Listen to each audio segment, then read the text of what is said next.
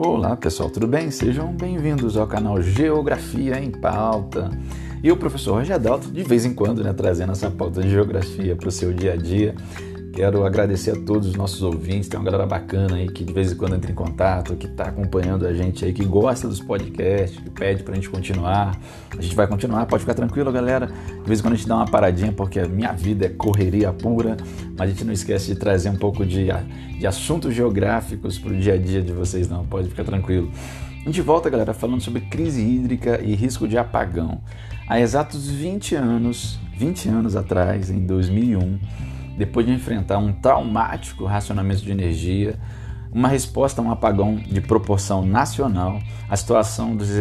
reservatórios das hidrelétricas está no nível mais baixo em quase um século, nos últimos 91 anos. Né? As consequências podem afetar a inflação, o crescimento do PIB. Então, como isso se envolve diretamente vários setores, inclusive os econômicos, vamos falar mais um pouco sobre isso porque isso é muito importante. Gente, há 20 anos atrás, entrar em vigor um traumático racionamento de energia adotado em resposta a um apagão que derrubou a economia, o capital político do governo de Fernando Henrique Cardoso. Agora, com os reservatórios das hidrelétricas no nível mais baixo em quase um século, a tarifa que a gente criou lá em 2015 para a bandeira, a bandeira vermelha, existe, inclusive a bandeira vermelha 2, porque são duas, né? ela aumentou, teve que ser reajustada, já que estamos usando muitas termoelétricas e os analistas se dividem entre os que enxergam perigo de blackout, inclusive, algo mais sério, mas não de de racionamento, e os que consideram ambos os possíveis no, nos meses de seca que estão por vir. Considera que é possível a gente ter racionamento e blackout ao mesmo tempo para poder conter a situação de, de, de crise hídrica que a gente está vivendo no momento. O próprio secretário do Tesouro, Bruno Funchal, admitiu que o governo teme os efeitos de uma conjuntura energética sobre a inflação e sobre o crescimento econômico do país. Então, é importante que a gente leve em consideração vários fatores. O que está acontecendo nos últimos anos é algo sem precedentes, sem dúvida nenhuma, e já não surpreende mais. Era necessário, desde pelo menos 2014, que isso fosse é, reposto, os investimentos no setor elétrico, é, por outras capacidades não dependentes do clima e o governo brasileiro não percebeu isso. Então nós temos é, uma situação que pode deixar o país às escuras.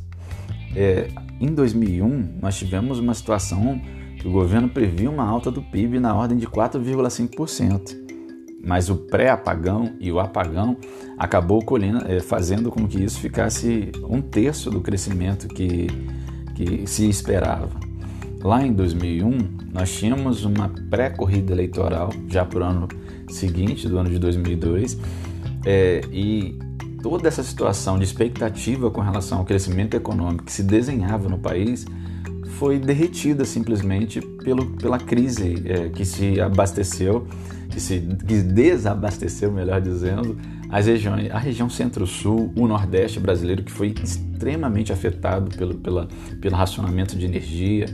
e tudo aquilo, claro, que fez com que nossa economia entrasse em parafuso né, naquele momento e, sem dúvida nenhuma, influenciasse o voto das pessoas no ano de 2002. Isso tudo pode acontecer novamente, tá, galera? Então, grande parte dos especialistas acreditam que, sim, é necessário tomar uma medida mais drástica pelo governo federal nesse momento. Que medidas seriam essas? Essas, né? É, incentivo é, severo à utilização é, da população, a diminuição da população de, de, consumo de energia elétrica nos períodos de pico, e dentro disso, a volta do horário de verão seria uma premissa importante, já que apesar de, de ter um, uma redução pequena e ter a questão biológica como uma coisa delicada, porque a gente tem que adequar nosso relógio biológico a esse adiantamento do relógio durante os meses de horário de verão, nós temos ali comprovadamente uma diminuição da, do gasto energético. E nesse momento, com a perspectiva de apagão e de racionamento, qualquer situação onde a gente possa estar diminuindo o consumo é bem-vinda para o sistema elétrico nacional. É, a diversificação da matriz e a corrida de investimentos em áreas como mesmo as termas, termoelétricas nesse momento, ligando novas termoelétricas para garantir o funcionamento do sistema, para diminuir qualquer tipo de risco de desabastecimento de energia, também é uma coisa muito importante. Infelizmente, a gente sabe que tem um preço nesse, nesse, nesse contexto aí, que é o preço de utilizar uma energia mais cara, que é uma energia de combustíveis fósseis em sua maioria, apesar que a gente também tem, além dos combustíveis fósseis, como petróleo, carvão, alguns óleos, nós temos também é, algumas termoelétricas que, são, que se utiliza bagaço de cana, que apesar de liberar gás do efeito estufa é num contexto menor, e podem utilizar outros tipos de combustíveis que são menos é, prejudiciais ao meio ambiente, mas predominantemente elas são a partir de diesel, é, de derivados de petróleo, de carvão mineral e todos eles liberando, todas elas né, liberando uma boa quantidade de gases do efeito estufa, o que, claro, sem dúvida nenhuma, prejudica o meio ambiente além de tudo e são mais caras do que o sistema elétrico, do que o sistema hidrelétrico. Então você tem ali uma necessidade da utilização dessas termoelétricas, mas ao mesmo tempo você tem um custo ambiental que será mais elevado e também você tem uma situação, infelizmente, onde o preço da energia fica maior e isso o governo federal já tem passado, tem repassado para o consumidor final, para mim e para você. Então, o aumento da utilização dessas, dessa, dessa fonte de energética a partir de termoelétricas é algo que também está se verificando, o que é extremamente delicado, tá, galera? É, o incentivo também para que a população possa diminuir é, essa utilização de energia através de campanhas publicitárias, através de incentivos fiscais, para que as pessoas possam gastar menos energia. A verdade é que tem várias é, práticas do dia a dia nas pessoas que gastam e consomem energia de maneira desnecessária e que podem ser alteradas, que podem ser modificadas, mas aí também parte do governo federal um incentivo nesse sentido para que organismos públicos possam economizar energia, para que é, até porque está dentro da, da, sua esfera de atuação e para que haja um incentivo também, tanto da, da iniciativa privada como da, das pessoas de maneira individual, que todas possam entender o momento de dificuldade energética e possam comprar esse discurso e ter atitudes no sentido de garantir perspectivas de crescimento econômico e de redução do gasto energético num, numa situação de possível risco é, é, é, energético que a gente verifica já no,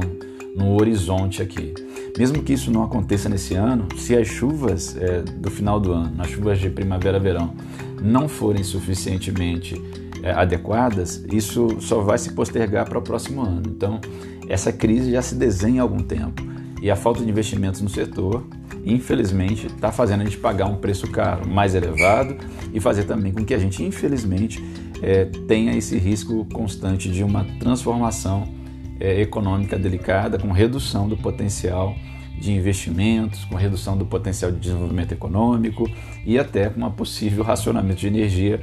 por mim e por você que me ouve nesse momento. Então, galera, pensar sobre isso é muito importante, já que envolve capital político, envolve capital econômico, envolve capital ambiental. Então, são vários assuntos aí que são importantíssimos para a gente e que a gente deixa aqui para vocês poderem pensar um pouco mais sobre isso, tá bom, galera? Então, o risco de apagão é severo, o risco de apagão é sério, mesmo que o governo federal tenha recentemente garantido que não vai voltar com horário de verão, tenha garantido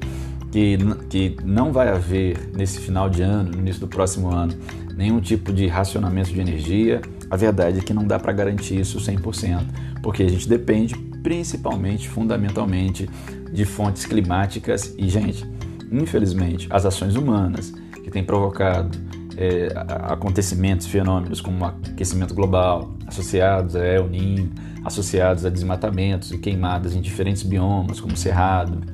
Pantanal, como a própria floresta amazônica, a diminuição do fluxo dos rios voadores, tudo isso interfere, infelizmente, negativamente na situação hídrica do centro-sul brasileiro que a gente observa já nos últimos anos. Então, é hora de pensar sério sobre isso e é hora de entender o que está acontecendo. A gente fica por aqui. Obrigado pela sua audiência, pela sua paciência. Daqui a pouco a gente volta falando um pouco mais de geografia para o seu dia a dia. Por enquanto, eu fui.